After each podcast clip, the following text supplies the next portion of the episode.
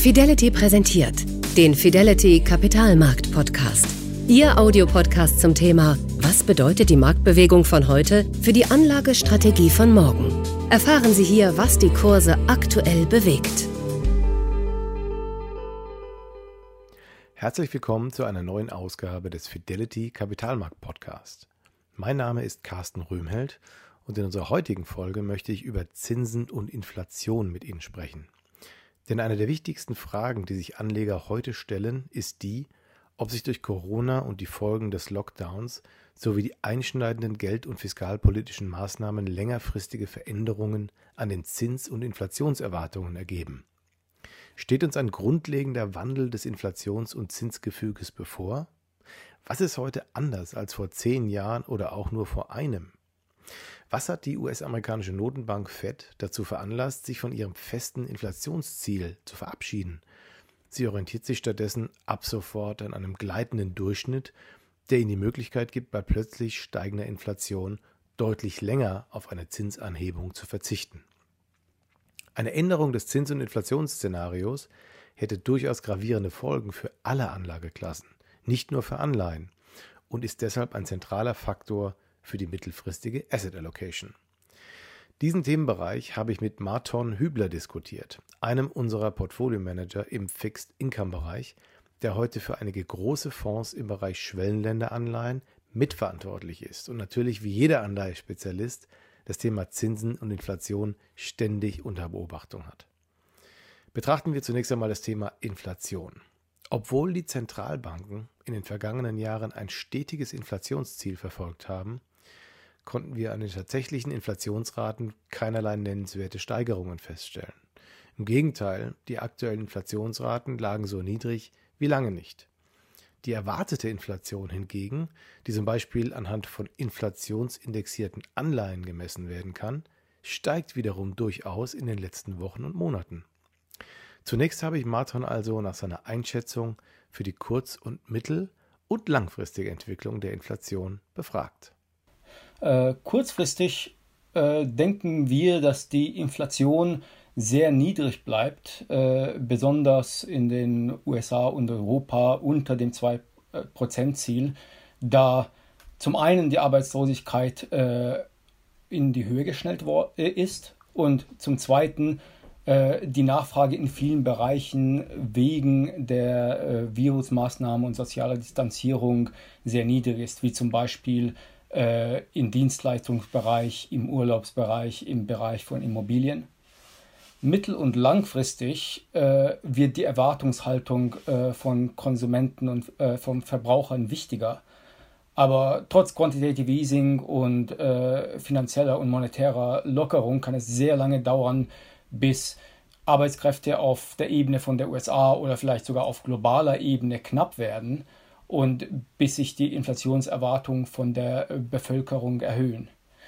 Äh, ich, ich bin da ein Anhänger der, der Ketchup-Theorie der, der Inflation. Das heißt, Inflation ist wie Ketchup. Man schüttelt und schüttelt und erst kommt lange nichts und dann vielleicht kommt mehr, als man wollte. Wie sich das mit der Ketchupflasche verhält, können sicherlich viele aus eigener Erfahrung gut nachvollziehen. Allerdings ist uns dieses Inflationsszenario in den letzten drei Jahrzehnten so gut wie nicht begegnet. Wie wahrscheinlich ist es also, dass wir das in absehbarer Zeit erleben werden? Wie erklärt sich aktuell überhaupt diese Diskrepanz zwischen berichteter und erwarteter Inflation? Ist das nur ein vorübergehendes Phänomen oder müssen wir uns längerfristig nicht vielleicht doch auf steigende Inflationszahlen einstellen? Wie gesagt, ist die, die aktuelle Inflation eher ein Effekt sowohl der Maßnahmen, um soziale Distanz zu schaffen, sowohl direkt durch die verlängerte Nachfrage als auch indirekt durch die Rezession, die dadurch entsteht und die höhere Arbeitslosigkeit. Die direkten Effekte sollten verschwinden, wenn der Virus selbst verschwindet. Und unsere Hoffnungen stützen sich auf Impfstoffe, die vielleicht in den nächsten sechs bis zwölf Monaten marktbereit sind.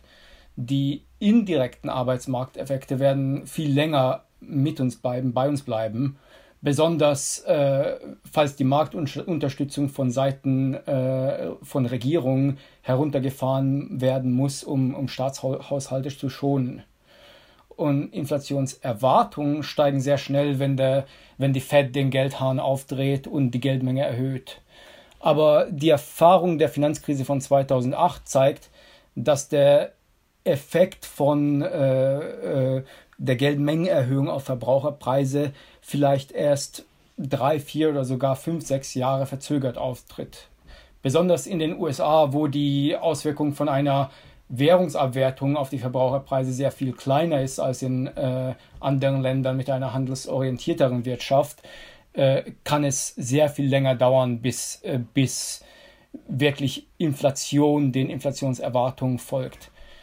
Und der Effekt auf äh, Finanzwerte ist äh, oft viel schneller und viel heftiger als auf Verbraucherpreise. Das führt uns wiederum zu der Frage, warum die Inflation überhaupt so verzögert eintritt und warum die Erhöhung der Geldmenge nicht zwingend zu Kreditwachstum oder verstärktem Konsum führt. Zu diesem Punkt sagt Marton, die Wirkung äh, ist oft äh, sehr, sehr stark verzögert um um mehrere Jahre, vielleicht sogar ein halbes Jahrzehnt. Äh, zwei Punkte sind dafür ziemlich wichtig. Zum einen ist die höhere Geldmenge nur hilfreich oder nur gefährlich, wenn sie bei Haushalten ankommt. Das heißt, wenn Banken ihre Kreditrahmen erhöhen und Haushalte auch Kredite aufnehmen. Aber Banken müssen aber auch auf ihre Eigenkapitalraten und ihre Zahlungsausfälle achten. Das heißt, eine Verdopplung der Geldmenge in diesem Jahr führt, führt nicht unbedingt zur Verdopplung des Konsums in, in, in dem gleichen Jahr, weil äh, Banken natürlicherweise ihre Kredite beschränken.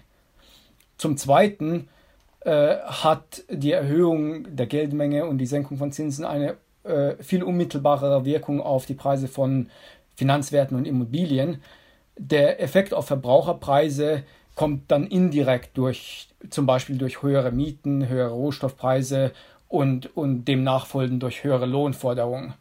Aber höhere Lohnforderungen sind natürlich erst möglich, wenn man näher an der Vollbeschäftigung dran ist, nicht mitten in der Krise. Und wir haben das in, in, in der letzten Krise gesehen, dass, äh, dass es äh, fünf bis sechs Jahre gedauert hat, bis die äh, Erhöhung der Geldmenge und das Quantitative Easing der Fed äh, ein bisschen mehr Inflation ausgelöst hatte. Ja, aber eben nur ein bisschen. Und im Unterschied zur großen Finanzkrise ist das Geldmengenwachstum dieses Mal recht drastisch ausgefallen. Ein begrenzender Faktor in der Finanzkrise war allerdings, dass die stark steigende Geldmenge von einer langsameren Umlaufgeschwindigkeit des Geldes kompensiert wurde. Wenn die Mittel also nicht direkt wieder eingesetzt werden, sondern auf Bankkonten versauern, können sie auch die Wirtschaft nicht unterstützen. Einen anderen Nebeneffekt hat Maton hier aber auch gleich angesprochen. Die überschüssige Liquidität wird aufgrund der begrenzten Anlagemöglichkeiten auf den Kapitalmärkten auch in anderen Anlageklassen angelegt. Immobilien, Gold, Oldtimer, Kunst oder Antiquitäten, ja sogar Whisky sind Profiteure dieser Entwicklung und haben in den letzten Jahren immense Wertsteigerungen hingelegt. Ich hoffe, Sie, liebe Zuhörer, hatten in der einen oder anderen Kategorie auch Gelegenheit, daran zu partizipieren. Einerseits steigen also Finanzanlagen und reale Assets im Preis, während die Güter in den klassischen Konsumkörben, die die Verbraucherpreise bestimmen, eher verhalten reagieren. Das sieht man deutlich an den tatsächlich berichteten Inflationszahlen. Trotzdem ertappt man sich und andere in privaten Konversationen dabei, Zweifel an diesen Zahlen aufkommen zu lassen da die gefühlte Inflation deutlich höher ist. Ein sehr wichtiger Punkt hierbei ist, dass natürlich die Inflationserwartungen von Person zu Person sehr unterschiedlich sind und ein Verbraucherpreisindex einen sehr großen Durchschnitt von äh, dem Verbrauch von allen Leuten darstellt. Aber zum Beispiel ein Student, der zu Hause wohnt und äh, dessen Verbrauch äh, sehr wenig an Dienstleistungen orientiert ist, äh, äh, hat einen sehr unterschiedlichen Verbraucherpreisindex von einer Familie, die zum Beispiel besonders in den USA Universitätsgebühren zahlen muss und Gesundheitsvorsorgekosten hat und deren Verbraucherpreise sehr, sehr stark an Dienstleistungen orientiert sind, die mit Löhnen wachsen, anstelle mit Technologie günstiger zu werden. Zum Zweiten ist, gibt es viel Streit darum, ob äh, zum Beispiel Hauspreisinflation in den Verbraucherpreisindex äh, reingehen soll, weil Häuser eigentlich als eine Immobilieninvestition von äh, Statistikern angesehen werden und nicht, aus, äh, nicht als ein, äh, ein Verbrauch, äh, ein, ein, ein Kostenpunkt von Verbrauchern. Äh, das heißt, äh, zum Beispiel in den USA oder auch in, im europäischen Raum wird stattdessen nur Mietpreisinflation ausgegeben, die oft niedriger ist. Und zum Dritten gibt es viel Streit darum, ob äh, Wertanpassung von Technologie oder zum Beispiel von Telefonrechnungen Sinn machen. Wenn zum Beispiel äh, die Telefonrechnung immer noch genauso viel kostet, aber das Internet umgestellt wird von äh, 10 GB kostenlos pro Monat auf 20 GB kostenlos pro Monat, äh, hat sich jetzt der Preis für äh, die Telefonrechnung halbiert. Äh, viele statistische Agenturen sagen, dass, dass, äh, dass das so angepasst wird und, und die Telefonrechnung günstiger geworden ist. Natürlich äh, ist es wirklich nur der Fall, wenn man, äh, wenn man auch eine günstige Alternative haben kann. Und oft ist das eigentlich nicht der Fall. Das günstigste Telefon kostet, kostet immer noch 200 Euro, äh, selbst wenn es tausendmal schneller ist als die Telefone von, von oder die Computer von vor zehn Jahren. Von dem her, äh, äh, statistisch gesehen, sind die Inflationszahlen vielleicht richtig, aber besonders für Familien oder besonders äh, im, im Grundverbrauch, wo man zum Beispiel äh, Mietkosten oder Dienstleistungskosten wie zum Beispiel Gesundheitsvorsorge äh, zahlen muss, aber äh, äh, Technik und Technologie, die günstiger wird, äh, freiwillig ist, anst anstatt ein, ein, ein, Muss an der Teilnahme zur Gesellschaft ist, ist, äh, ist, ist die äh, Erwartungshaltung, dass, dass, die, dass die Wahrnahme von den Inflationszahlen äh, äh, wahrscheinlich dauerhaft etwas höher ist, als was, was die Statistik wirklich äh, sagt oder was, was die Statistik aufzeigt. Jetzt haben wir intensiv über die wesentlichen Aspekte der Inflation gesprochen. Die Pandemie wird vermutlich dafür sorgen, dass wir kurzfristig wenig Befürchtungen haben müssen, was Inflation betrifft. Wenn aber eine Marktbereinigung stattfindet, viele Überkapazitäten aus den Märkten verschwinden, ein Trend zur Deglobalisierung weitergeht und die Fiskalprogramme der Regierungen andererseits für eine deutlich verstärkte Nachfrage sorgen, sind mittelfristig durchaus Szenarien für wieder stärker steigende Inflationszahlen denkbar. Kommen wir aber nun zur Zinsentwicklung, die natürlich thematisch sehr eng mit der Inflationsdebatte verknüpft ist die ist ja schon sehr kontrovers und selbst bei den smartesten Investoren weltweit könnten die Meinungen kaum weiter auseinanderliegen. Bei den kurzfristigen Zinsen hingegen scheinen sich alle einig zu sein. Die bleiben niedrig und zwar noch sehr lange. Die Fed sagte gerade erst, es war am 16.09.2020, vor 2023 wolle man nicht mehr an der Schraube drehen. Außerdem werde man mit der kürzlich angekündigten Regime der Fokussierung auf durchschnittliche Inflationsraten nicht mehr so schnell auf plötzlich steigende Inflation reagieren. Die kurzfristigen, also die von der Notenbank kontrollierten Zinsen sind das eine. Das andere sind aber die längerfristigen Zinsen von Staatsanleihen, also zum Beispiel die zehnjährigen US-Treasuries oder Bundesanleihen. Diese waren in den letzten Jahren als defensives Instrument im rekordniedrigen Zinsumfeld sehr beliebt, sodass die Renditen hier in Europa deutlich in den negativen Bereich eingetaucht sind. Da sich diese Papiere normalerweise an Wachstums- und Inflationsraten orientieren und das Angebot aufgrund der immensen Schuldenprogramme in Zukunft stark zunehmen wird, war meine Frage an Marton, ob man diese Staatsanleihen in den Portfolios künftig eher meiden sollte. Theoretisch gesehen ja, das heißt die massiven Fiskalprogramme könnten äh, das Angebot an US-Staatsanleihen stark erhöhen äh, was deren Preise fallen lässt und Langfristzinsen in die Höhe treibt, selbst wenn kurzfristige Zinsen bei nahe Null bleiben. Praktisch gesehen äh, passiert das in diesem Jahr wohl nicht, weil die Fed die Anleihen in ihrem QE-Programm einfach wieder aufkauft und deshalb Angebot und Nachfrage sich sehr gut balancieren.